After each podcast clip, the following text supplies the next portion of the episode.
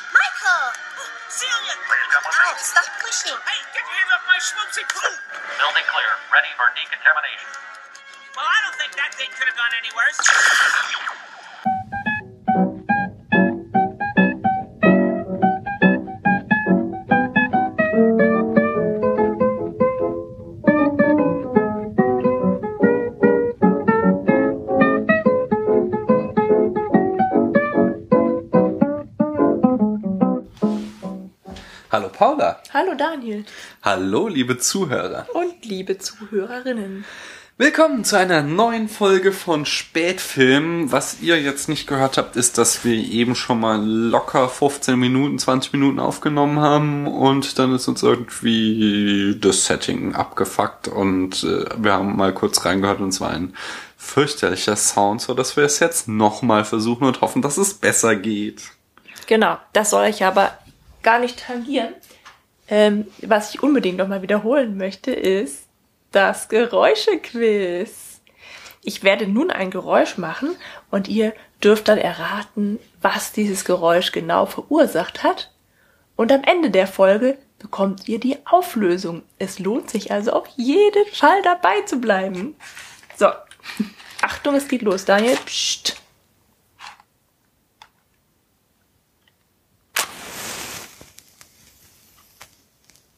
Meine Fresse, was war das bloß für ein Geräusch? Ich kann die Spannung kaum mehr ertragen. Ja, du hast es doch gesehen, fast- was ich gemacht habe. fast so spannend, dieses Geräuschequiz, wie der Film, den wir dieses Mal gesehen haben. Welcher Film war das denn, Paula? Willst du dich jetzt über den Film lustig machen oder über das Geräuschequiz?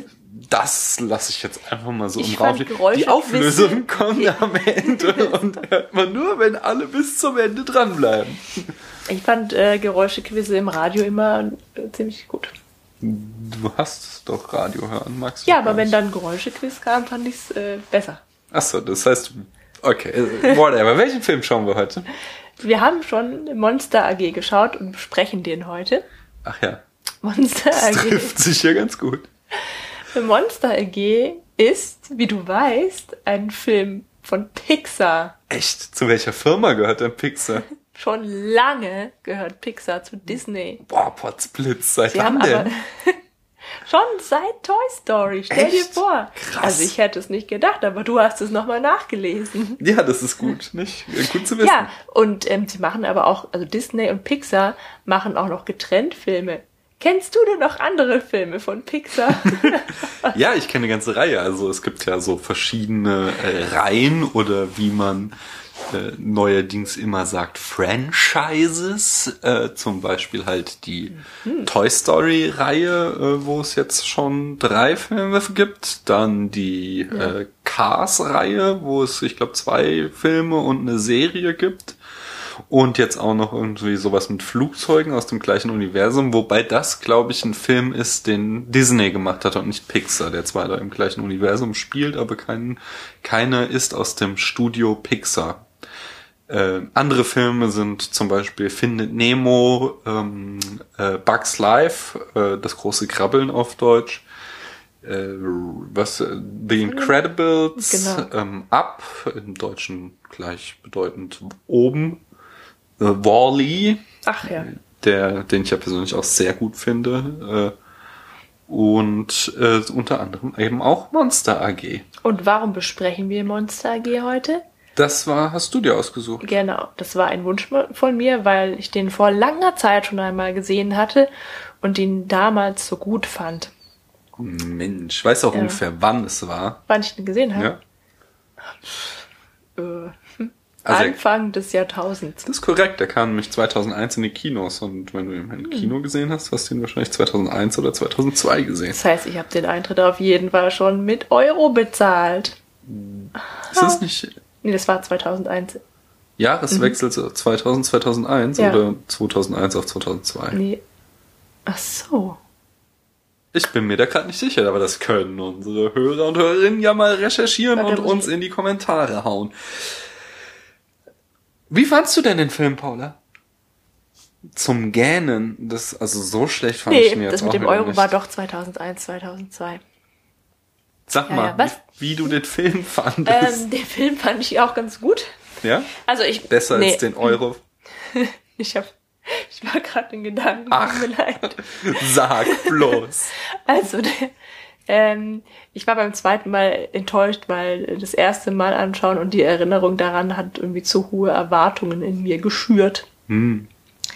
Ähm, ich fand den, halt- also ich fand den immer noch lustig, aber nicht mehr so spannend wie beim ersten Mal schauen. Was, warum denn? Was war denn nicht so spannend? Äh, das, die ganze Story ließ ein wenig zu wünschen übrig. Aber ist das nicht sowieso bei Pixar oft das Ding, dass sie sehr konventionelle Geschichten erzählen? Ja, das ist Nur, dass sie das Theorie. dann eben in ein äh, ungewöhnliches Setting verlagern. Ich- also ja. zum Beispiel bei Toy Story die Geschichte, dass sie da halt einen Helden haben und ein Gegenspiel oder halt zwei verfeindete äh, Parteien, die sich dann zusammenraufen müssen, um ein Abenteuer äh, zu bestehen halt oder halt so eine klassische Heldenreise eben bei A Bug's Life oder Findet Nemo oder ähm, auch bei Wall-E ist es eine ziemliche, äh, also alles eigentlich relativ konventionelle Geschichten, nur äh, transferieren sie es dann eben in ein ziemlich ungewöhnliches Setting jeweils. Und das macht den Reiz aus und, und dazu obendrein noch die unglaubliche Fülle an Pop-Referenzen, die sie da reinpacken. Ja, Ähm, stimmt, das ist auch bei allen gleich. und halt die Detailverliebtheit würde ich auch noch als nächstes als äh, Attribut, dass halt wirklich diese Kulissen immer echt schön anzusehen sind, weil sie überall ähm, ja auf jedes kleinsten, jeden kleinsten Schnipsel geachtet haben. Ja, sie erzeugen auch immer so liebevolle Charaktere oder liebenswürdige. Mhm. Aber das ist bei Monster AG vielleicht auch nicht so ausgeprägt. Also ich fand, Den Sully ich fand finde ich, andere Filme knuffig. Pixar besser. Ja, aber der ist auch so ein bisschen glatt, ne? Obwohl er so pelzig ist. aber wo hast du denn einen kantigeren Charakter, außer jetzt mal bei äh, Up? Ja, was heißt kantig? Ich habe gerade an Dory gedacht, diesen völlig bekloppten Fisch bei Findet Nemo. Ja, okay, aber das ist ja der Sidekick. Den hast du ja hier in äh, Wasowski. Mike Wasowski. Ja, aber der ist aber nicht so verrückt. Das ist ja, ich meine, der ist so ein bisschen. Wie nennt man denn das? Ähm, Gott, jetzt fehlen mir auch die Worte. Der. Vielleicht sollten wir erst mal kurz den Film in fünf Sätzen Oh wiedergeben. nein, das haben wir vorhin auch nicht in fünf Sätzen geschafft. ich schaff das jetzt in fünf Sätzen, okay? Okay. Wir befinden uns in der Monsterstadt Monstropolis, die ihren Strom dadurch erzeugt, dass sie Kinderschreie einsammeln. Dafür haben sie so eine Art Teleportationssystem, wo sie durch Türen gehen ähm, äh, und dann halt aus den Schränken von Kindern auftauchen. Diese Türen, die sind halt wie so so ein bisschen wie so bei Stargate dieses Portal.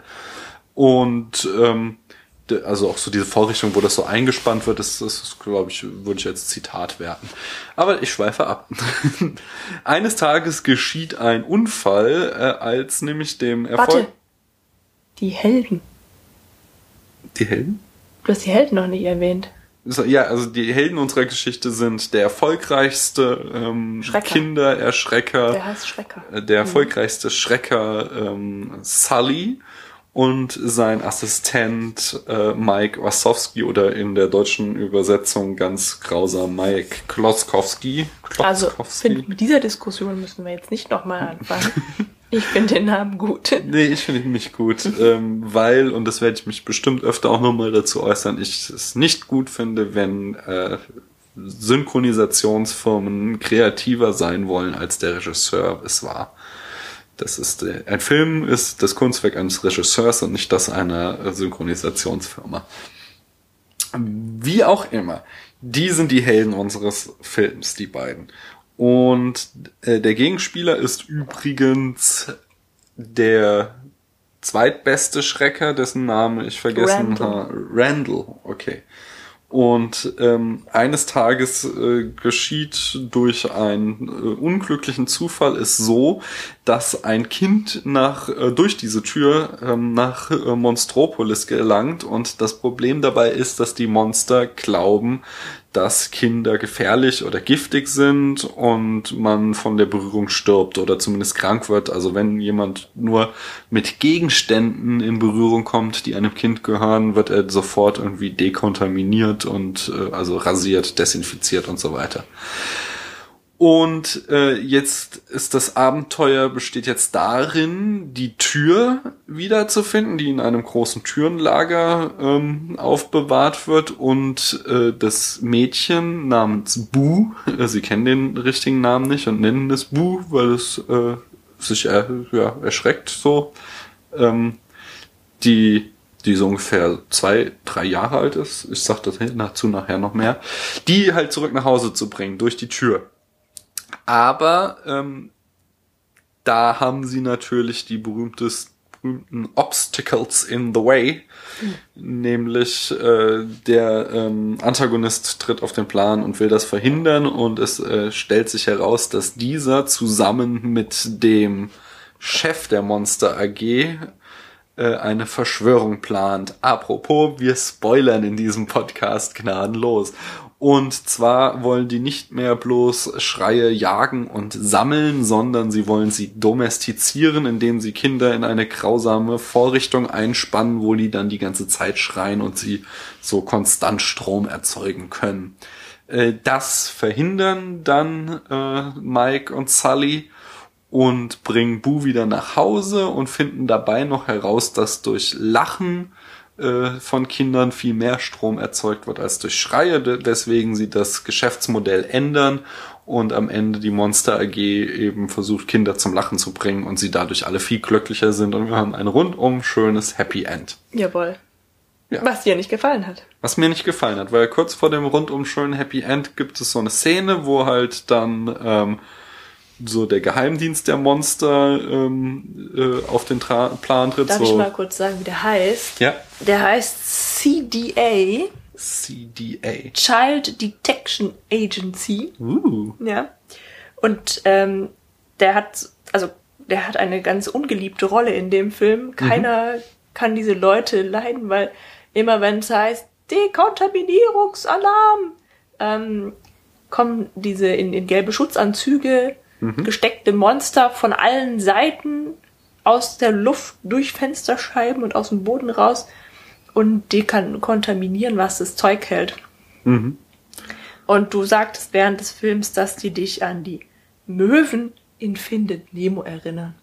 Ja, stimmt. Also ich glaube, also so wirklich dieses äh, hier Kind und dann halt so wie bei den Möwen immer meins, meins, meins, haben die halt immer dann dekontaminieren geschrien und sind dem hinterhergerannt. So. Ähm, Du meintest, da seien viele äh, Referenzen an den noch nicht, da bis dato noch nicht erschienenen Findet Nemo. in der Tat. Äh, würde ich trotzdem gerne ein bisschen zurückschieben. Entschuldigung. um den Faden nicht zu verlieren, denn ich war gerade dabei zu sagen, was mir nicht gefallen hat am Ende. So. Oh, Entschuldigung. Also mithilfe dieses Dekontaminierungsdienstes äh, war es Mike und Sully gelungen, ähm, die Verschwörung dann am Ende zu vereiteln äh, und der Bu wieder nach Hause zu bringen und aber dieser Geheimdienst hatte darauf bestanden, dass die Tür zu Bus Zimmer äh, vernichtet wird, denn sie weiß zu viel. So und das hatte ich eigentlich äh, total schön gefunden, weil das so eben äh, ja Kinderfilm untypisch war und äh, ein nicht ähm, perfektes Happy End war. Und äh, es war halt trotz, es war zwar alles gut so, aber halt ähm, Boo und Sully, die halt mittlerweile dicke Freunde geworden waren, durften sich äh, aller ähm, Casablanca eben nicht mehr wiedersehen. So, und das haben sie dann aber am Ende total äh, kaputt gemacht, indem sie dann, nachdem sie äh, äh, ja, also haben sie dann halt so gezeigt, wie jetzt das neue Geschäftsmodell ist und dann endet der Film damit, dass Mike halt für Sully die Tür wieder hergestellt hat zu Boos Zimmer, so dass Mike Boo wieder sehen kann. Und das fand ich irgendwie eine ziemlich schlechte Lösung. Aber das ist halt auch ja ein Kinderfilm. Stell dir mal vor, er hätte den Film gesehen und dann wäre es so traurig ausgegangen, das hätte sie gar nicht verkraftet. Ich habe auch als Kind gesehen, wie Bambis Mama gestorben ist und ich habe es auch verkraftet.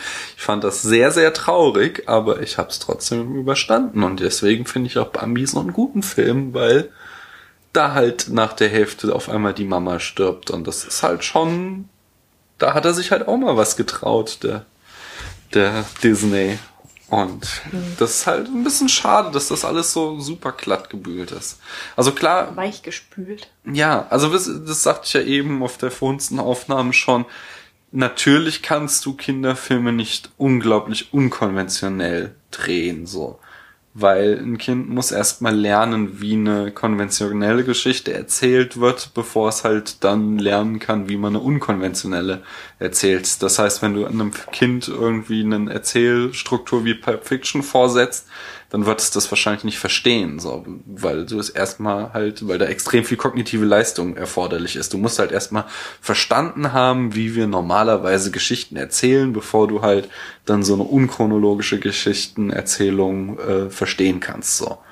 Und deswegen verstehe ich schon, dass die meisten Kinderfilme ähm, halt sehr konventionell sind, so und mag es umso lieber, wenn es dann halt so kleine Abweichungen gibt, äh, wie zum Beispiel bei Bambi oder auch bei Up, äh, wo wir dann halt so einen schrulligen Hauptcharakter haben und überhaupt kein Kindchenschema in dem Film, so weil selbst das Kind, was mitspielt, irgendwie so ein dicker Junge ist, der irgendwie nicht Dieser sonderlich Pfadfinder, ne? Genau, der aussieht wie ein Luftballon so und halt überhaupt nichts Süßes eigentlich an dem Film so.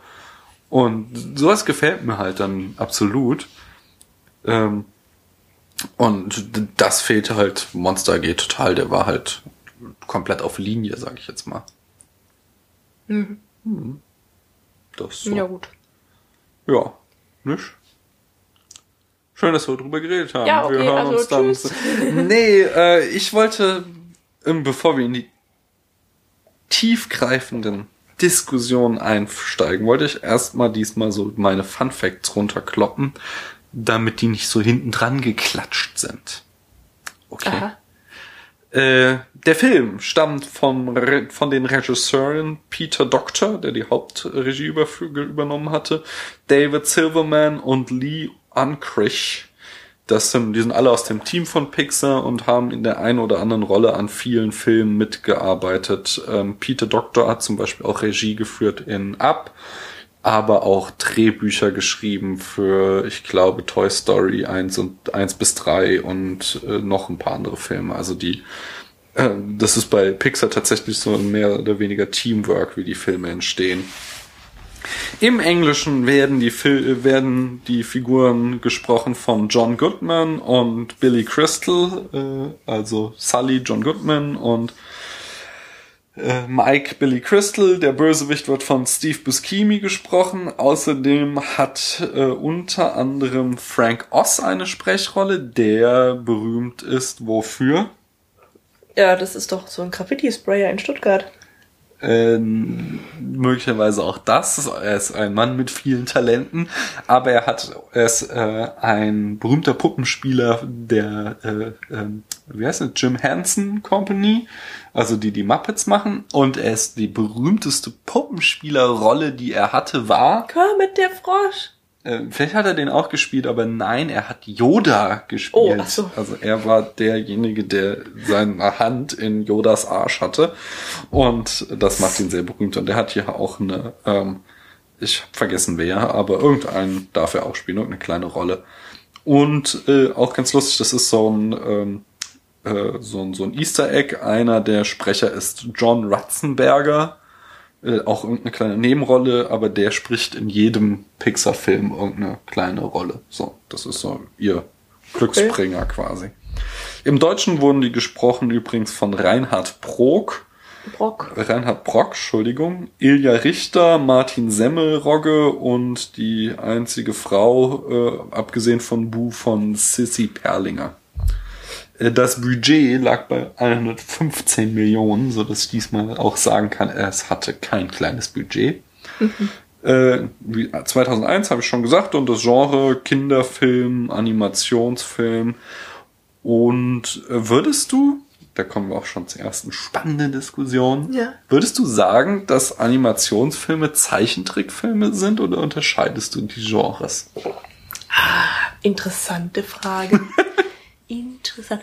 Äh, mir rutscht nämlich immer das Wort Zeichentrickfilm raus, weil, weil das einfach, ähm, das, es gibt Filme, in denen halt Menschen Darsteller sind, echte Menschen, fotografierte Filme und es gibt eben Zeichentrickfilme. Und ich brauche immer so ein bisschen lang, bis ich in meinem Gehirn Karstel das Wort Animationsfilm oder Trickfilm finde. Okay. Aber also es ist ja kein Zeichentrickfilm, das da hat ja niemand irgendwas gezeigt, obwohl vielleicht irgendwelche Skizzen vorher. Es ist ja computeranimiert. Aber ganz äh, andererseits ersetzt ja diese, diese, ersetzen die computeranimierten Filme ja die Zeichentrickfilme. Wie jeder weiß, ist ein Zeichentrick sehr aufwendig, weil jedes Bild von diesen 24 Bildern in der Sekunde, die das menschliche Auge braucht, um eine flüssige Bewegung zu sehen, muss einzeln gezeichnet werden. Bei einem computeranimierten Film ist immer noch sehr viel Aufwand dahinter, doch diese einzelnen Bewegungen können ja schon errechnet werden. Ja? Ähm, und deswegen Aber es ist ja auch so, dass die Grenzen immer weiter verfließen. Also es ist Ja. ja ein Zeichentrickfilm, wird ja in den seltensten Fällen noch komplett gezeichnet. So, also selbst ähm, ich habe mal gesehen irgendwann mal so ein äh, Making of von South Park. So und wenn du South Park siehst, denkst du halt, es ist das billigste. Ähm, ja, mit Papier ausgeschnittene äh, Stop-Motion-Animation, die du dir irgendwie vorstellen kannst. Aber selbst das ist halt computeranimiert und wird dann nachträglich auf billig äh, quasi heruntergerechnet. Ja, weil so. es halt seinen Ursprung im Zeichentrick hat und durch die moderne Technik ähm, jetzt Mhm. Ja, ich halt meine halt- einfacher hergestellt werden kann, aber trotzdem seinen Duktus nicht verlieren. Mhm. Ich würde halt sagen, der Animationsfilm ist nochmal so ein ähm, Untergattung des Zeichentrickfilms, so, aber ich würde es nicht streng trennen, die Genres, eben weil beide sehr eng zusammenhängen. Ähm, wie du selbst sagtest, halt auch bei einem Animationsfilm habe ich am Anfang eine Skizzenphase, wo ich halt äh, mit Zeichnungen arbeite und weil halt die Grenzen immer weiter verschwimmen, weil halt auch immer mehr Animationen in Zeichentrick einfließen. Ja. Und es ist halt einfach aus, daraus geboren worden quasi. Es ist halt schon nochmal ein bisschen was anderes, aber eher so eine Untergattung, finde ich, als ein wirklich eigenes Genre. Ja, oder eine Weiterentwicklung. Mhm. Hm. Ja. Eine, eine ganz, also eine technische Weiterentwicklung. Naja, Was uns gleich zur nächsten Frage führt. du hast noch eine Frage. Was ist eine Dampfmaschine? Beziehungsweise, wie macht man denn eigentlich einen Animationsfilm? Ja, das weiß ich auch nicht. Gell? Ja. Also wie gesagt, man entwirft den ganzen Film erst in Skizzen. Äh, die werden dann in äh, 3D-Computermodelle umgewandelt. Ähm, Modelle? ja, das sind noch nicht halt diese Bilder, wie wir sie sehen, sondern du hast erstmal dreidimensionale Objekte, wo du halt die grobe irgendwie, drei, ja, ja, auf dem Bildschirm die grobe dreidimensionale Struktur hast, die sich dann bewegen. Und dann erst machst du dann diese ganzen Texturen, renderst du dann drauf, also so, dass das Bild dann gut aussieht quasi. Äh, Details dazu findet sich in einer der letzten Folgen der Freak Show, äh, ehemals Mobile Max. Da haben die nämlich so einen 3D-Animationskünstler zu Gast, der erzählt von seiner Arbeit. Das ist sehr, sehr spannend. Da kann man sich das alles sehr gut nachhören. Hau ich in den Blog. Äh, da könnt ihr lernen, wie genau so ein 3D-Film entsteht. Ähm, Ja. Bei Monster AG handelt es sich um den vierten Pixar-Film nach Toy Story, Toy Story 1, äh, Bugs Life und Toy Story 2. Äh, die Idee zu diesem Film, genauso wie zu den Filmen A Bugs Life, Wall-E und Findet Nemo, sind alle im Jahre 1994 bei einem Mittagessen entstanden. Da kann man sich jetzt fragen, sind die Jungs und Mädels von Pixar so genial oder sind die Ideen einfach nicht so gut? Ich frage mich, was gibt's bei denen zum Mittagessen? das kann man natürlich auch fragen.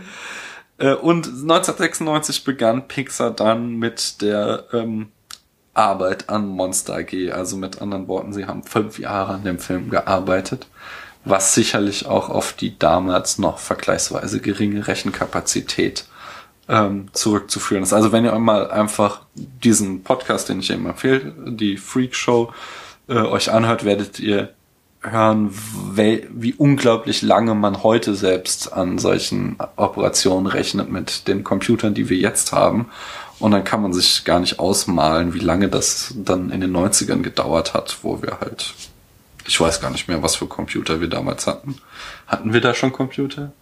Ja, ich überlege gerade, ob die noch so in diesem grün-schwarzen Bildschirmschemata auf dem Markt waren oder ob die schon bunt waren. Na, Also es war halt auch so, dass das Pixar halt da auch einen unglaublichen Perfektionismus an den, äh, nee, die waren schon bunt. Wir, haben, wir waren schon bei, also Windows 98 kam ja dann irgendwann. Das war bestimmt voll der Ah, äh, ja. Meilenstein, als sie dann von 95 auf 98 updaten konnten. Ähm, ja, Pixar war da sehr perfektionistisch. Man sieht das zum Beispiel an Sully. Der hat über 2,3 Millionen verschiedene Haarsträhnen an seinem Körper, die sich individuell bewegen. Und dafür mussten sie dann erstmal ein ähm, eigenes Computerprogramm entwickelt, entwickeln, das die Bewegung dieser Haarsträhnen ähm, berechnet, während sich ähm, Sully bewegt. Und um das immer wieder auszuprobieren, ob das halt auch klappt, äh, haben sie ähm, Sully einen Hindernislauf machen lassen. Also sie hatten einfach erstmal eine Animation, wo Sully diesen Hindernislauf bewältigen musste und dann konnten sie sehen, ob sich die Haare gut bewegen ähm, und hatten dann halt auch so Probleme, dass man, wie man sie auch aus Computerspielen manchmal kennt, dass halt irgendwie äh, die Haare durch Objekte durchgingen und so äh, halt was halt so die gängigen Probleme sind, wenn man so einen 3D-Animationsfilm macht. Ähm, ein einzelnes Bild, ein Frame, hat äh, brauchte zwölf Stunden, um zu rendern, also aus, um aus dieser groben 3D-Skizze das komplette Bild zu machen. also jetzt explizit eins von Sully. Eins von Sully. Und du brauchst 24 Bilder pro was, Sekunde. Kannst Kannst du dir vorstellen, was es für eine Arbeit war? Wow. Ähm, ja, ein anderes äh, Beispiel für den Perfektionismus, den sie da an den Tag gelegt haben, ist das Türenlager, in dem der Showdown stattfindet, die Verfolgungsjagd am Ende. In diesem Türenlager befinden sich 35 Millionen Türen, die auch alle individuell animiert sind. Also die sind, haben alle ein eigenes Aussehen. Das heißt, du hast kein Muster, äh, dass du halt irgendwie machst, die alle 200. Tür ist wieder die erste so, sondern sie haben da wirklich irgendwie, äh, ja, die ganzen Türen einzeln gestaltet.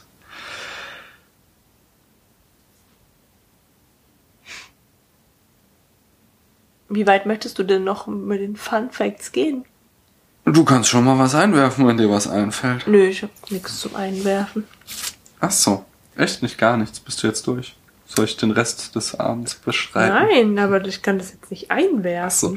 So. Äh, dann mache ich noch ein bisschen weiter. Billy Crystal, der den Mike spricht, der sollte nämlich eigentlich schon Buzz Lightyear ins Toy Story sprechen und hatte das dann abgelehnt, so ich mache doch ja keinen Zeichentrickfilm und hat dann, als er Toy Story gesehen hat, sich äh, sowas von in den Arsch gebissen, dass er dann unbedingt diese Rolle haben wollte. Und ähm, eine andere ganz lustige Geschichte war, dass Sully zuerst Tentakel haben sollte. Äh, aber das haben sie geändert. Zum einen, weil sie Animationsprobleme mit den Tentakeln hatten, aber vor allen Dingen, weil sie feststellten, dass man Sully nicht mehr ins Gesicht guckt, sondern immer nur noch nach unten auf seine Tentakel. Und äh, das wollten sie halt verhindern. So, ne? so, der Hauptdarsteller, dem muss man ins Gesicht gucken. Hat dann Und- nicht Sissy Perlinger die Tentakeln bekommen? Ähm, Ich glaube ja. ja, genau. Nee, die hatte, die war so Medusa, die hatte so Schlangenhaare. Ja, aber die hatte doch. Hatte die Beine? Das weiß ich nicht mehr. Der habe ich nur auf ihre Schlangenhaare geguckt. Verständlich. Und ihr Ähm. eines Auge. Und dann noch hier meine letzte Fun Fact von der Produktion ist, dass sie äh, einen, dass ja äh, nochmal. Ein anderer Fun Fact von der Produktion ist, dass sie einen eigenen Trailer gemacht haben für Harry Potter. Denn äh, dieser Trailer lief nur vor Harry Potter, äh, als der in den Kinos war. Und dann hat man äh, halt gesehen, wie äh, Mike und Sully da Charade spielen und äh, ja, äh, Mike ist nicht gelingt, auf den Film Harry Potter zu kommen. Der ist sehr witzig, den hau ich in den Blog, den Kurzfilm. Gute Idee. Trailer, Kurzfilm, Schrägstrich. Du bist wieder mal dran. Erzähl doch, was du erzählen willst. Ähm, ja, ich habe mir ein paar Notizen gemacht. Und ich habe gerade beim Überfliegen gesehen, dass ich mir eigentlich nur Sachen, die mir aufgefallen sind, aufgeschrieben. Und die wiederum sind eigentlich alles nur Referenzen, die in dem Film vorkommen. Das ist ja spannend, da können wir ja gleich drauf kommen. Äh, ist aber auch ganz logisch, weil wie hättest du dir aufschreiben sollen, was dir nicht aufgefallen ist? Das ist eine gute Frage. Ich hätte zum Beispiel eine stichwortartige Inhaltsangabe machen können. Ja, kannst ja beim nächsten Mal machen. Fünf Sätze, damit wir da konstruktiv, äh, strukturierter sind. Ähm, Ach, aber du warst doch schon ziemlich strukturiert. mitten, bevor du auf die Referenzen kommst, wie wär's denn nochmal mit einer kleinen Abschweifung?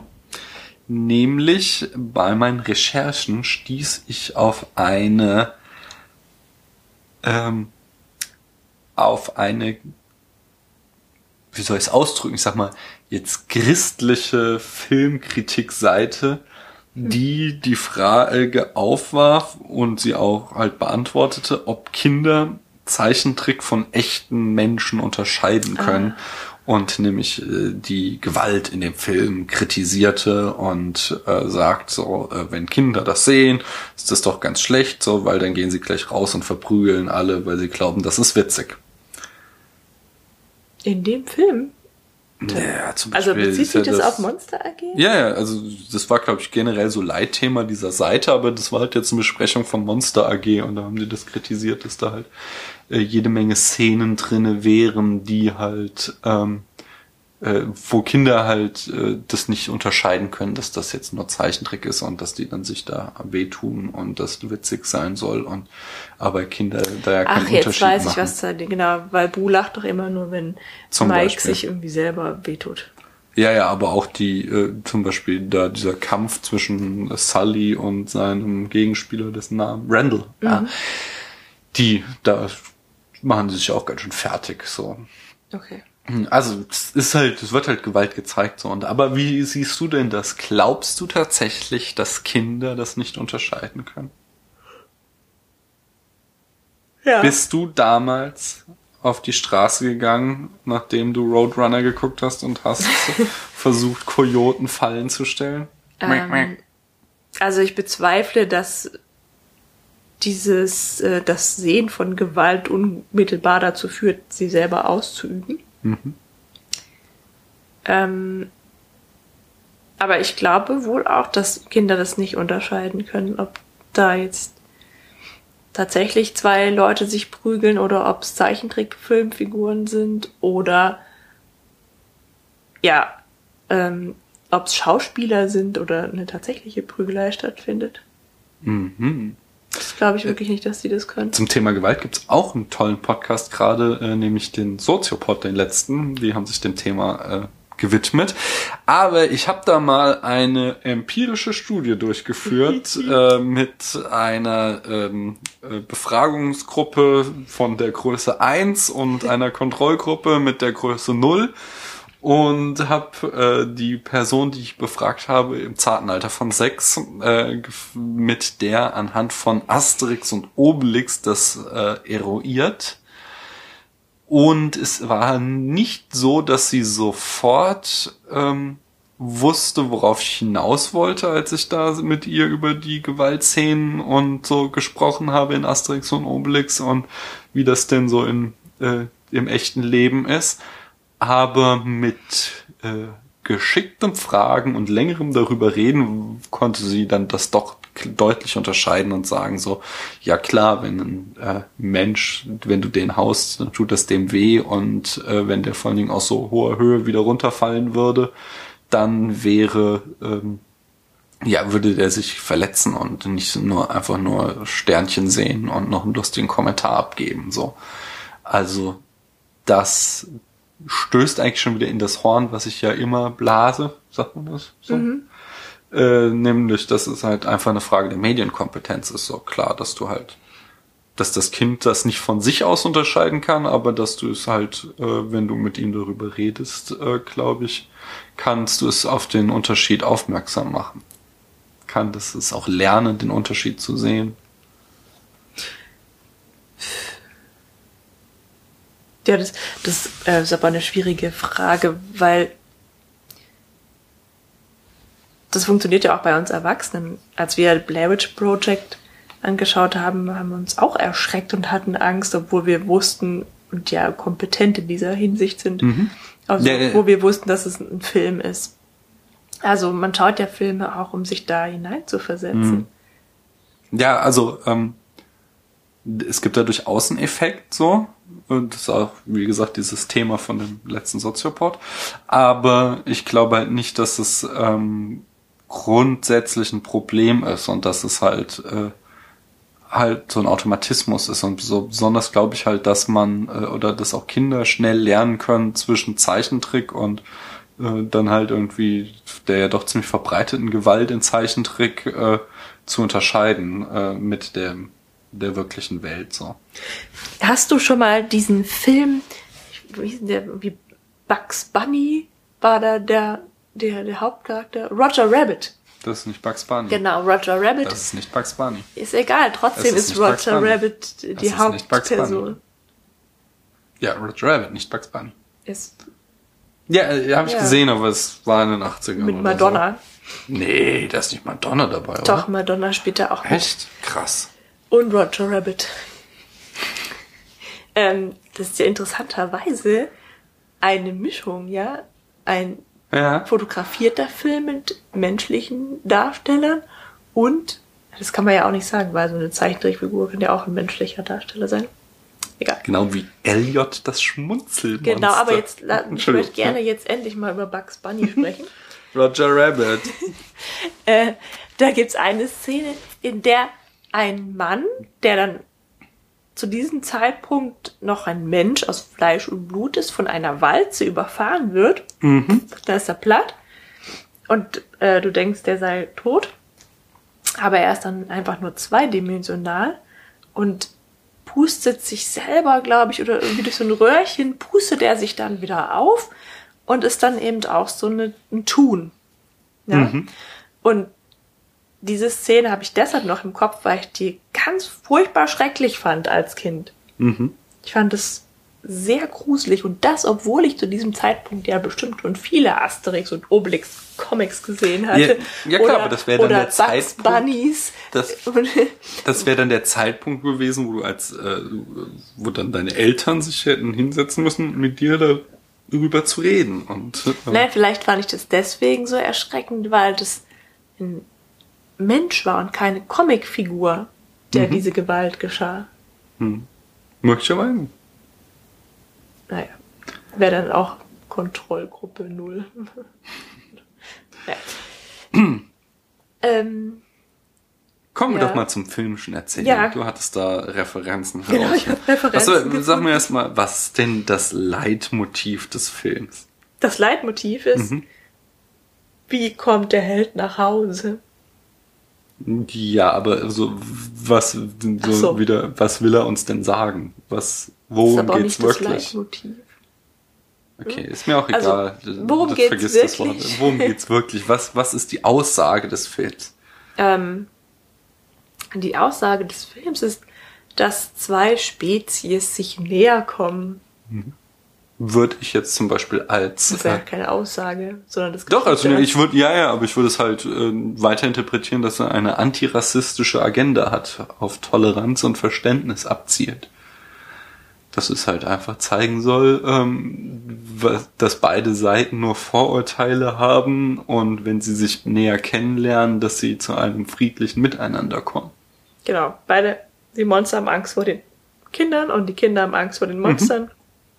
Ja, Und Bu, der kleine Held, ist der Erste, der das über... kleine Heldin. Ja, die kleine Heldin ist die Erste, die das überbrückt. Weil sie nämlich keine Angst vor ihrem Schrecker, ach doch, vor ihrem Schrecker, vor Randall hat sie Angst, nur vor Sully nicht.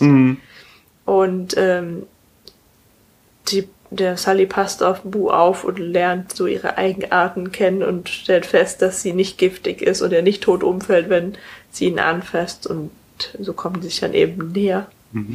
Bu war übrigens als Sechsjährige zuerst geplant und dann haben sie das so halt in Skizzen entworfen und haben festgestellt, dass es nicht funktioniert, sondern äh, dass es besser ist, äh, wenn halt Bu abhängiger ist von Sully, so, also Ja. mehr an seinem Rockzipfel so hängt und deswegen haben sie sie dann als Dreijährige umgemodelt. Aber die kann ja auch nicht mal sprechen. Aber sie geht aufs Klo.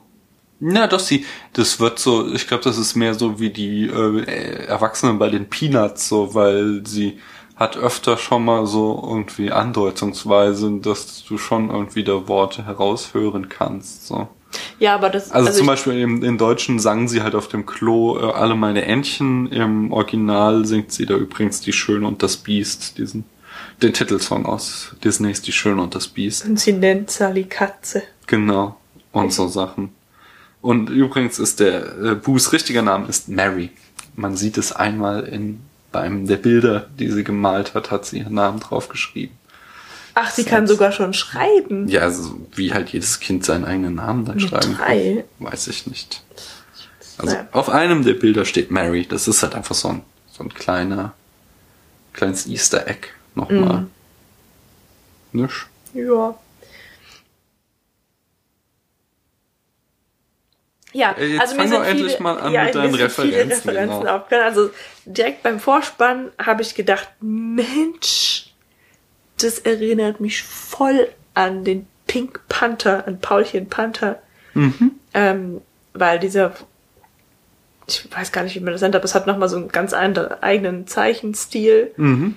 Also war keine Animation, sondern war dann wirklich meinst du? Zeichentrick. So, so, so. Also vielleicht war es halt animiert, aber von der Optik her war es halt wie Zeichentrick und man hat lauter Türen gesehen. Hm. Äh, Es war alles zweidimensional in dem Fall auch und dann sind da äh, grob so, mhm. skizzierte Monster durch die Türen gelaufen und gefallen und so. Ja. Und die Musik äh, war halt auch, ich weiß gar nicht, was das ist, so Swing, Ja. Jazz, Äh, irgendwie. genau, sowas. Es war so jazzige der Art. Musik. Upbeat, Beat. sowas glaube ich. Oh, whatever. Ich, auf den äh, Pink Panther Titelsong kann man Tango tanzen. Ah. Äh, Es war aber nicht der Pink Panther. Pink Nee, aber es war ja auch nicht so ein, was nur bei Pink Panther, sondern so, so 60er Jahre hatten das auch vielen äh, ähm, Filme, dass die so Vorspanne hatten, so gezeichnete, in denen dann irgendwelche lustigen kleinen Anekdötchen. Ja. Ja. Ähm, dann, genau, gab es viele Referenzen an andere Zeichentrick. Achso, Pink Panther ist ja auch ein Zeichentrickfilm. Sorry. ja. Nee, eigentlich ja nicht. Eigentlich ist ja. Die Pink Panther Filme sind ja. Stimmt, das ist eigentlich- ist der Vorspann immer nur mit und so. diesem Ja, genau. Panther. Und dann gibt's halt, daraus haben sie dann halt, weil es so erfolgreich war, glaube ich, diese Pink Panther Zeichentrickserie gemacht. Ja, genau, weil den habe ich als Kind immer gesehen und war dann ganz überrascht, als ich im Kino Mhm. das nochmal. Ja. Ähm, okay, ich fange mal einfach, nee, ich fange nicht von vorne an, weil das ist echt der, die beste Referenz, die hast du nicht gesehen, die hebe ich mir für den Schluss auf. Oh, Also- ich habe es übersehen. Wir haben einmal, und das ist gar kein Zeichentrickfilm, eine Referenz an Armageddon, Mhm. ähm, als nämlich die Schrecker zu ihrer Schicht in die Halle der Monster AG einmarschieren. Mhm. Dann haben wir, Also die marschieren da ein, genauso wie bei Armageddon, da die Piloten auf das Flugzeug sind. Filmisches Zitat. Die Bilder werden zitiert. ja, genau. Äh, nicht Flugzeug, auf das Space Shuttle natürlich. Ja, fliegt ja auch. Dann haben wir Referenzen an Ice Age oder, naja, das ist eigentlich keine Referenz, sondern ähm, das ist vielleicht nochmal das, was du anfangs angerissen hattest, diese Frage nach der Story. Ähm, bei Ice Age finden, findet doch auch diese kleine Gruppe von Leuten ein Menschenkind und eigentlich haben die alle Angst vor Menschen, aber dann besch- beschließen sie es zu beschützen und es nach Hause zu bringen. Also meinst du Parallelen in der Story? Sie. Oh. Ja, aber da, ich meine, das sind eigentlich, das ist so eine Grundlage aller, vielleicht auch aller Kinderfilme, dass irgendjemand nach Hause will. Nach Hause telefonieren. Ja, Ist vielleicht nicht äh, Grundlage aller Kinderfilme, aber es ist zumindest so ein wiederkehrendes Das Muster. ist ein Motiv aus der Romantik. Oh, oh, oh, oh Ja. Frau Literaturwissenschaftlerin. Ähm, So, dann hattest du Findet Nemo öfter mal gesehen. genau, also es gibt so ein Mobile im Zimmer von Bu, da hängt äh, So ein Clownfisch dran, ne? Clownfisch dran und am Ende, wenn sich Bu und äh, Sally verabschieden, schenkt Bu äh, Sally jede Menge äh, Spielzeug und da ist halt dann schon ein richtiges, fertiges Modell von äh, Nemo und das ist halt ein sogenannter Sneak Peek, weil äh, Sneak Peek, Sneak. Peek, weil Nemo war halt noch gar nicht gedreht, sondern er war halt äh, noch in der Produktion und äh, sollte der nächste Film werden und man hat hier quasi schon einen Ausblick auf Nemo. Er wird angedeutet. So wie damals äh, die Vögel in Psycho. Ah, ja. Mhm. Genau, sowas ähnliches, äh, nur andersrum, haben wir mit Toy Story. Genau, die haben wir mehrfach drinne. Genau, und zwar erkennst du da Spielzeug aus in den Kinderzimmern wieder aus Toy Story und Tapetenmuster und ähm, die dickste Referenz ist dieser Dinosaurier, dessen Name ich vergesse. Genau, da sieht man am Anfang nur sein Bein und erst in den Outtakes am Ende sieht man, dass es der Rex heißt, der glaube ich ist. Ich weiß es nicht. Ähm, außerdem sieht man noch mal einen Pizza Planet Lieferwagen. Äh, der Ah. ist ja dieser ja, Mhm. Pizza-Restaurant. Die Tapete hast du schon gesagt, gell? Ja, Und, jetzt- kommt mein Kracher, ja. Ja? also das, ich- vielleicht kennst du auch die Serie gar nicht, aber ähm, in der Monster AG gibt's doch diese eine, äh, diese, diese, diese Bürotante, diese alte Schreckschraube, persönliche Feindin von Mike und wie sich dann später rausstellt, Nummer eins vom CD, von der CDA. Und sie hat nicht nur die gleiche Synchronstimme, sondern sie sieht auch genauso aus wie die Oma von den Dinos. Kennst du die Dinos? Ja, aber das war so eine billige Puppen Ja. oder Serie, nicht irgendwie. Aber die sieht genauso aus. Ich sag dir, das ist die Ich Dinos, ist das ich Vorbild. dachte vielmehr, gab es nicht so einen Charakter bei Men in Black, der so aussah, ähnlich irgendwie? An meinen Black kann ich mich kaum erinnern, wo ich das dreimal gesehen habe. Oh. So oft. Ich weiß auch gar nicht, von wann Men in Black ist der erste. Aber das war bei der Frau hing ich auch auf alle Fälle und dachte mir, die, die ist so, die sah so ikonisch aus, dass ich dachte, das ist bestimmt irgendein Filmzitat, aber ich kann mir nicht vorstellen, dass es die Dinos sind. Das war so eine eher drittklassige Serie. Ja, Nicht okay. die Mama. Ja, okay, aber ich meine, du warst so ein Kind und da hat man sich vielen Blödsinn angeguckt. Ja und? Ich habe auch noch so ein paar Nachher schauen Referenzen. wir mal auf YouTube äh, die Dinos. Nee. Doch. Ich glaube, das ist super schlecht.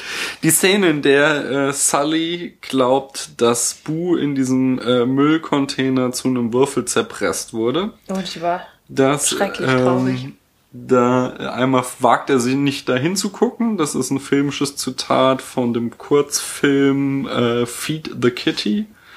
Äh, äh, ja, ich glaube, vielleicht finde ich den sogar. Also wird einfach genau diese Art und Weise, wie er nicht sich traut hinzugucken, filmisch zitiert. Ähm, außerdem sieht man dann noch mal dann so Bu hatte so damit sie halt sich in der Monsterwelt bewegen kann so ein Monsterkostüm an und dabei so Stielaugen und äh, aus diesem Würfel schaut eins der Stielaugen heraus allerdings ist es halt deformiert äh, auf eine ganz bestimmte Art und Weise nämlich genauso wie die Lampe von Pixar äh, am Anfang Ach, das habe ich nicht gesehen. dann, äh, das ist auch so eine wiederkehrende Referenz. Es gibt so einen Kurzfilm mit dem Luxo-Ball. Das ist so ein Spielball. Äh, der liegt bei Bo im Zimmer auch rum. Äh, also es ist auch ein Pixar-Film, ein Pixar von den Pixar-Kurzfilmen. Und äh, den, den sieht man halt da in Bo's Zimmer rumfliegen. Und Billy Crystal ähm, parodiert im Abspann seine Oscar-Medleys. So. Also der hat irgendwie fünf Trillionen Mal die Oscars moderiert und hat halt bei der Anmoderation immer so Medleys gesungen und das Ganze äh, wird dann im Abspann von Monster AG parodiert, indem sie dann halt irgendwie den Film nochmal als Musical quasi aufführen. Da ganz kurz und billig. Ach ja, und die Insektenfalle aus Bugs Life ist auch zu sehen. Als da äh, der Protagonist in die Stadt kommt, dann sieht man mal so eine flackernde Insektenfalle und die taucht wieder auf. Das sind einfach so kleine Requisite, die sie da auch mal eingebracht haben. Wo war die denn? In Weiß der Fabrik irgendwo? Weiß ich nicht mehr, habe ich gelesen. Ja, Wie viele Punkte gibst du denn der Monster AG? Wollen wir schon das sagen? Ich hätte noch so ein paar Fun Facts zur Rezeption. Ach so, ja. Wenn das noch die Punktevergabe beeinflussen kann. Ja, zum Beispiel nämlich, es gab zwei Gerichtsverfahren, ähm, wo Menschen äh, klagten, dass Pixar sich bei der Story an der ihrigen Story bedient habe. Aha. Was auch wieder auf äh, das Argument von vorhin hindeutet, dass der Film halt nicht so super originell ist, sondern die Monster unter dem Bett sind halt zum Beispiel ein Meme auf Twitter, so, oder halt jetzt sind es halt die Das Monster heißt im ein Schrank. Meme auf Twitter, das ist ein Meme im Leben aller ja, Menschen. das wollte ich ja nur damit zeigen. Das ist halt einfach in ein, unserem Kulturkreis. ein äh, ja, ein, ein weit verbreitetes Story einfach ist, die sie da einfach wieder erzählt haben und dann halt auch die, Die Monster im Schrank sind ja aber eigentlich. ja, da sind sie ja, die Monster Mhm. im Schrank. Ja, ist ja egal, also sie variieren das Thema halt, aber ich glaube, es kommt auch vor, dass die Monster dann im Schrank sind. Ja, bei Dr. Who zum Beispiel. Zum Beispiel. Und äh, das ist halt nicht so sonderlich originell und ich glaube, deswegen kam es zu diesen Gerichtsverfahren. Soweit ich weiß, äh, haben, hat Pixar beide Gerichtsverfahren gewonnen. Ja, weißt du denn, wer da geklagt hatte? Ja, das waren äh, auch irgendwie Kurzgeschichten, Schreibe. Also einer hatte geklagt, weil er behauptete, ihr Mike Wazowski würde auf ein, eine Zeichnung von ihm zurückgehen und das andere, die Der sieht aus wie ein M&M. ähm, Möglicherweise. Und die andere, das war eine Frau, die hatte, glaube ich, ein Theaterstück geschrieben, was in der Story ziemlich ähnlich war. Aber es kam halt, also sie konnten halt beweisen, dass sie die Idee irgendwie eigenständig entwickelt Beim haben. oder Mittagessen. So. Genau. Ähm, bei- bei- bei- Insgesamt hat der Film aber ziemlich abgelust gegen äh, Schreck, der im gleichen Jahr rauskam und der damals ziemlich gefeiert wurde. Siehst du, Und, Shrek, von wem ähm, ist der? Der ist von DreamWorks, Ah. meine ich. Also da diese Filmfirma von Steven Spielberg. Ah. Äh, äh, aber er hat doch ein paar Preise auch gewonnen, nämlich äh, den Abspannsong äh, If I Didn't Have You gewann den Oscar für den besten Originalsong. Äh, und zwar war es der erste Oscar für den Komponisten Randy Newman, nachdem er zuvor schon 15 Mal nominiert worden war für Wow. Songs. Herzlichen Glückwunsch. Ähm, außerdem hat er den BAFTA Award für den besten Film gewonnen. BAFTA. Ähm, das ist, glaube ich, so die Drehbuchautoren-Gilde oder so, aber ich muss noch mal nachschauen. Und das ist auch relativ renommiert. Und er hat auch noch mal einen äh, Grammy gewonnen für If I Didn't Have You. Ähm, und er ist seinerseits äh, auch wieder eine ganze Menge zitiert worden, vor allen Dingen natürlich von Pixar selbst, die haben ihn mehrfach verwurstet. So ein paar Beispiele sind, dass halt Mike Wazowski mehrere Cameos hat, zum Beispiel in Findet Nemo, in Cars, In in Findet Nemo. ja, ich glaube, er ist da in der Arztpraxis. Äh, ist eine Puppe von ihm oder irgend sowas. Ähm, in Cars, in Wally und in Toy Stories 3. Ähm, ach so, genau. Äh, na, nee, bei Findet Nemo ist außerdem das gleiche Mobile zu sehen wie bei äh, wie in Boos Zimmer. Das ist auch da beim Zahnarzt. Äh, und Boos Teddybär ist da auch irgendwie verwurstelt. Bei äh, Cars gibt es irgendwie eine Firma Monster Trucks Incorporated ähm, und da gibt es dann die jeweilige Autoversion von unseren Monsters. Ähm, äh, und in Wall-E, das ist auch sehr schön, taucht der äh, Müllwürfel, in dem ver- vermeintliche Bu steckt, äh, wieder auf, weil Wall-E sortiert ja die ganze Welt nach Müllwürfeln. Also er macht aus dem ganzen Schrott auf der Erde kleine quadratische Würfel und einer davon ist eben dieser Würfel von Bu wieder. Und äh, genau, das ist auch sehr schön. In Toy Story 3 sieht man ein Mädchen, das könnte ähm, Boo sein, ein bisschen älter. Also da gibt es zumindest Fantheorien, dass das, das Boo ist. die, die Schwester von diesem Die, bösen Nachbarsjungen? nee, die ist da in dem Kindergarten. Ich hab, wir haben, glaube drei nicht gesehen. Wir haben nur eins und zwei geguckt. Doch, drei ist doch bestimmt das mit diesem Cow Cowgirl, oder? Nee, das ist zwei. Oh, drei so. kommen, drei ist dann Andy so alt, dass er sein Spielzeug im Kindergarten spendet, glaube ich. Ah, nee, das kenne ich nicht. Ja, siehst du, das ist der. Müssen wir nochmal gucken. Ja. Äh, und der Film ist auch von äh, Pixar wieder ausgewertet worden und vor allen Dingen von Disney, die sind da ja ganz groß drin. Es gibt einen Kurzfilm, Mike's New Car, der ist auch ziemlich lustig. Paula hat bei dem Film mehr gelacht als bei der ganzen Monster AG zusammen. Und äh, das war auch eigentlich eine Szene aus dem Film, die sie rausgeschnitten haben. Man sieht am Anfang, äh, also der Film Monster AG fängt an, wie die Monster halt äh, aus dem aus der Wohnung kommen und dann irgendwie nicht mit dem Auto zur Arbeit fahren, äh, sondern zu Fuß gehen und da wäre dann halt eigentlich dieser Szene glaub gekommen mit dem neuen Auto, warum sie denn zu Fuß gehen, weil das so ein Desaster ist. Äh, aber dann das haben sie rausgeschnitten und haben dann später einen Kurzfilm draus gemacht einfach. Äh, dann ist jetzt 2013 ein Prequel erschienen, die Monster äh, University, wo man lernt, wie Mike und Sully sich kennenlernen. Es gibt ein Manga, äh, was aber mittlerweile vergriffen ist. Es gibt drei Computerspiele. Ein Manga. Es gibt drei, ähm, drei Attraktionen in Disney Parks. Und äh, zu guter Letzt gibt es, war es auch Teil einer Disney Eisrevue. Ist sehr schön. Wunderbar. Ja, ähm, ich hätte noch so eine abschweifende Diskussion. Hast noch Lust oder willst du die Schotten dicht machen? Ich will jetzt endlich mal die Punkte vergeben. Ja, dann vergib Ja. mal die Punkte. 65. Aha, Ja. ist ja jetzt mal Ein bisschen mehr als die Ritter der Kokosnuss, aber eben auch nur ein bisschen mehr. Gut, was sage ich denn? Ähm, Die Story war nicht sonderlich kreativ. Die Charaktere haben mir aber ganz gut gefallen. Es waren viele Zitate und Referenzen drin. Die Witze haben gezündet. Ich hab ihn, ich fand ihn kurzweilig. Ich würde ihn auch durchaus wiedersehen. Ähm, prinzipiell. Dialoge und Bilder. Äh, prinzipiell, ja, die Dialoge waren kurzweilig, die waren, die haben schon gezündet, so, also das, das war, war besser als so manches, was man sonst zu sehen kriegt.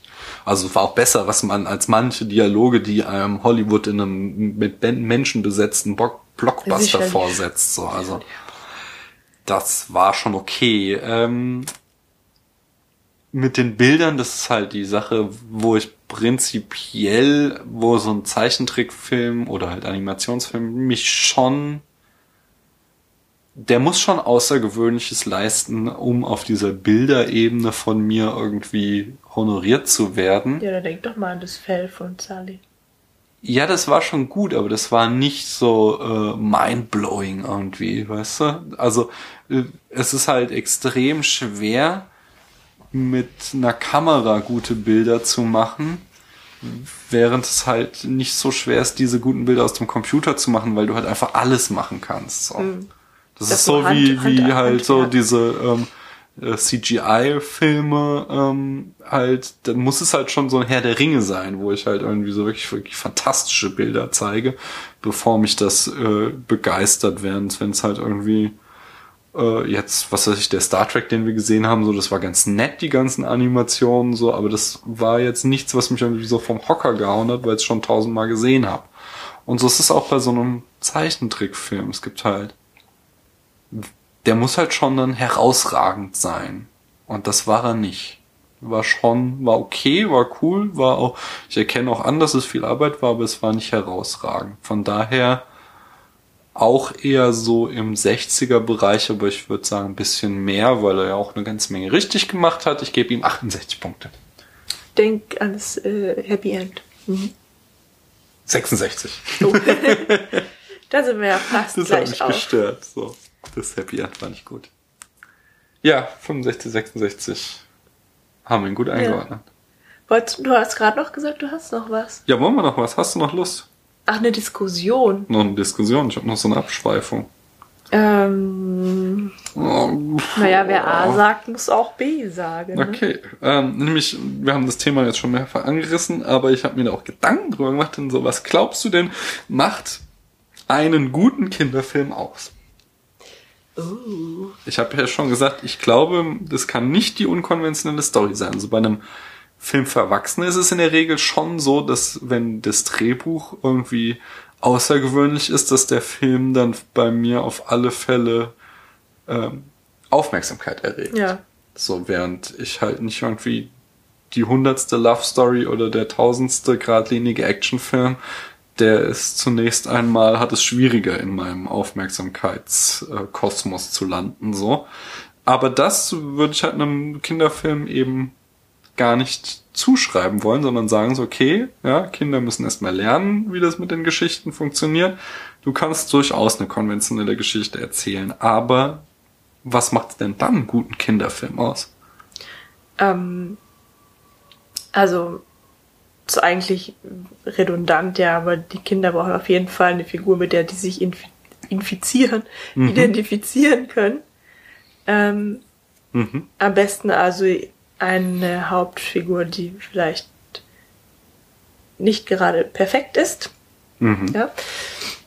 Also ich sehe das jetzt aber auch so ein bisschen vom pädagogischen Standpunkt Ja, aus, ja. Ähm, das sollte lustig sein und spannend und ähm, die Charaktere sollten fein gezeichnet sein. Also ich denke jetzt gerade an Filme, die ich halt blöd finde. Mhm. Ja, und genau das, ich drehe das jetzt gerade um. Ja. Mhm. Ähm, und ich finde, dass die Geschichte auch nicht, also die sollte nicht ganz an den Haaren herbeigezogen sein. also das funktioniert halt auch bei einer Fantasy-Story oder bei einem Märchen. Ja, bei einem Märchen wahrscheinlich nicht mehr so, aber bei einer ähm, fantastischen Geschichte klappt es schon, dass, dass ähm, die Geschichte in der magischen Welt aber in sich irgendwie konsistent ist. Ja, auf jeden Fall. Ähm, und wenn es eine Moral von der Geschichte gibt, dann sollte sie nicht zu offensichtlich sein. Das, Eher subtil, sonst ist es auch langweilig. ja, ähm, also ich, ich finde deinen Punkt mit dem fehlerhaften Helden finde ich ziemlich gut.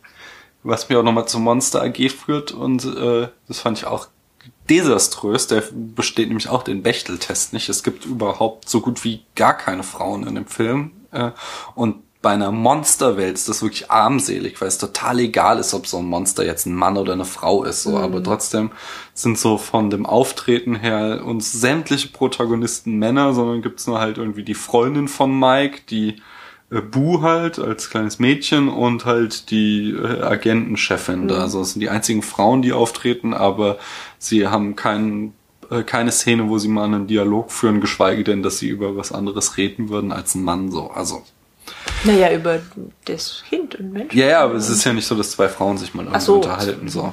Und das ist das ist echt armselig, finde ich, bei einem Animationsfilm. So und ähm, also das halt so, so ein fehlerhafter Held, so, da würde mir halt zum Beispiel Harry Potter einfallen, das finde ich ja cool mit seinen ganzen Selbstzweifeln, die er immer hat, so, und dass Mhm. der halt nicht alles irgendwie perfekt kann, finde ich ziemlich gut so für Ich einen dachte, an, Kinderfilm. ich dachte an den kleinen Ritter Tränk. und Oder der, der, der Hobbit. Ja, ja, das ist halt so, so, die bieten Identifikationspotenzial äh, und sind aber auch nicht perfekt, sondern sind so, Ja, eben deswegen kann man sich wahrscheinlich auch mit denen identifizieren, nicht wahr? ja, okay, aber es, man kann es auch anders und schlechter machen. Ich finde, der Film sollte durchaus eine Moral transportieren, aber halt eine gute Moral, so, also eine, die meinem Wertekanon entspricht, so.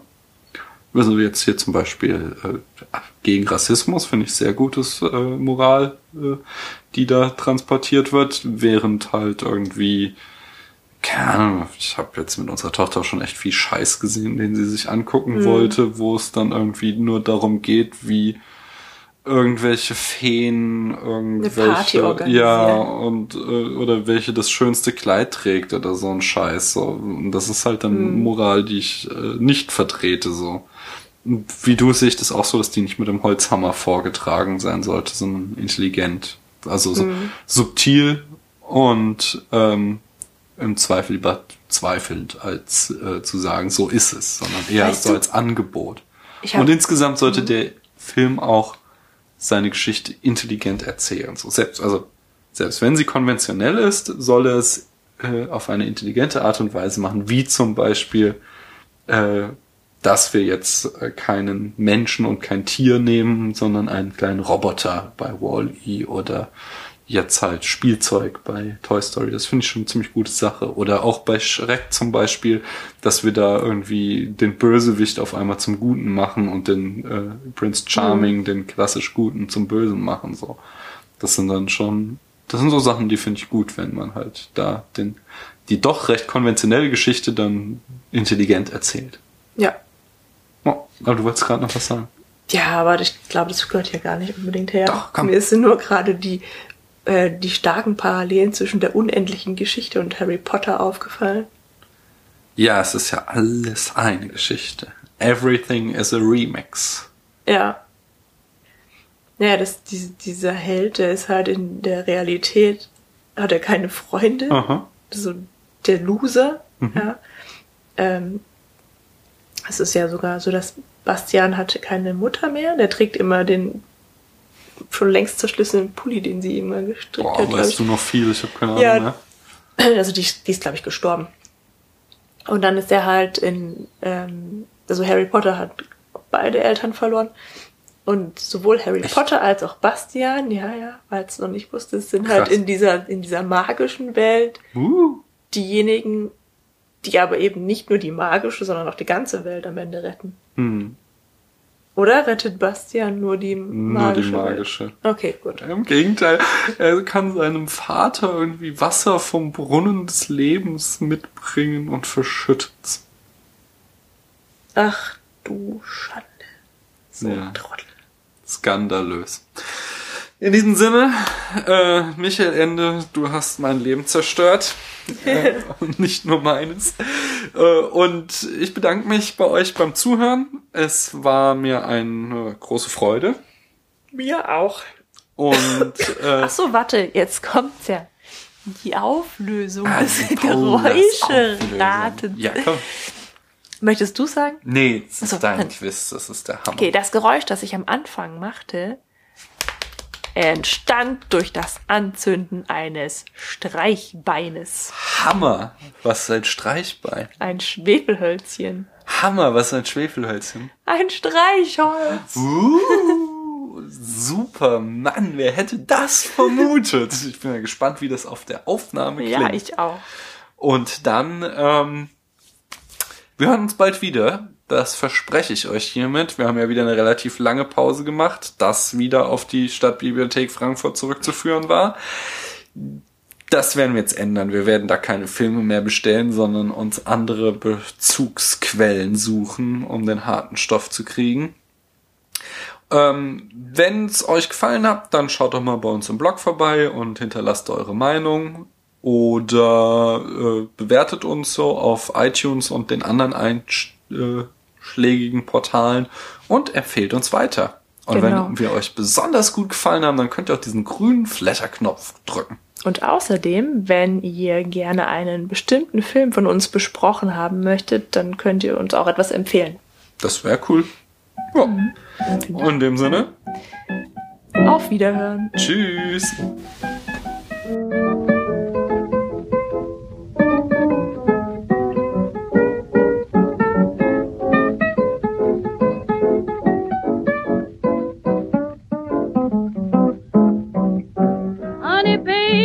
You cuddle near? Let sweet mama whisper in your ear. I'm wild about that thing. It makes me laugh and sing. Give it to me, Papa. I'm wild about that thing. Do it easy, honey. Don't get rough. From you, Papa, I can't get enough. I'm wild about that thing sweet joy. Everybody knows it. I'm wild about that thing. Please don't hold it, baby, when I